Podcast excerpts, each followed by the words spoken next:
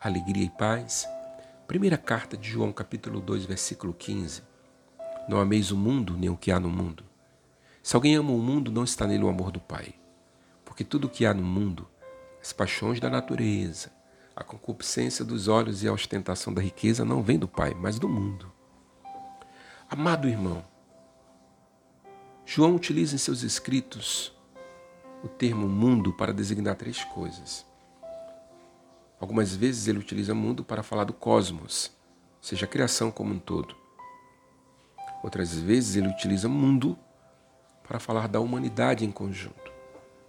Mas em grande parte, sobretudo neste versículo que eu proclamei, mundo significa parcela da humanidade que resistia à oferta da salvação de Deus e, por consequência, rejeitou Jesus, o enviado do Pai. Não ameis o mundo, o mundo, para nós, é tudo aquilo que vem ocupar o lugar de Deus em nossa vida. Quando nós nos afastamos de Deus e quando nós nos afastamos do seu projeto, nós vamos colocando pessoas, situações e coisas que vão muitas vezes ocupando o centro. Quero dizer que é impossível ser feliz distante de Deus.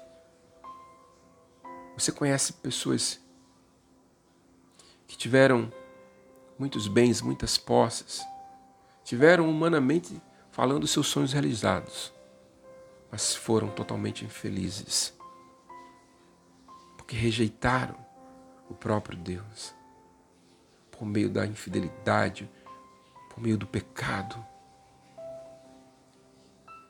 por isso, se alguém ama o mundo, não está nele o amor do Pai. Como pode manifestar a vontade do Pai num coração que rejeita a santidade? E aí a carta vai dizer que tudo que há no mundo, ou seja, ele destaca aqui três pontos: as paixões da natureza, o vício, o adultério, a fornicação, a bebedeira, tudo aquilo que muitas vezes vai nos acorrentando. Há pessoas que conseguem até reconhecer as suas limitações, mas não conseguem sair. Porque o passo é aceitar o projeto de salvação, o projeto de Deus. E o projeto de Deus, o projeto de redenção, vem romper com o nosso pecado. O segundo ponto, a concupiscência dos olhos, ou seja, o desejo muitas vezes vem pelos olhos do pecado, de uma sexualidade desregrada, de uma afetividade ferida, mas também nós pecamos pelo ter, muitas vezes olhamos e queremos. E é preciso você entender que a nossa felicidade não está nas coisas materiais. Por isso que ele vai falar aqui o terceiro ponto, a ostentação da riqueza. Manuel, mas é pecado prosperar? É claro que não. Mas prosperar não significa ter coisas, mas significa ser sinal de Deus no mundo. Que adianta o homem ganhar o mundo inteiro e perder a sua própria vida, diz o próprio Jesus. Então é ter, mas não se tornar escravo daquilo que você tem. No momento que você se torna escravo de um bem material, de alguma coisa, você já encontrou o seu Deus. Tudo isso não vem do Pai, mas do mundo. Portanto, neste dia, rejeite o mundo. Mas como, Emanuel? Se aproxime de pessoas que possam te levar a Deus. Se aproxime de pessoas que possam te conduzir à salvação. Se aproxime da vontade de Deus. Curve o teu coração.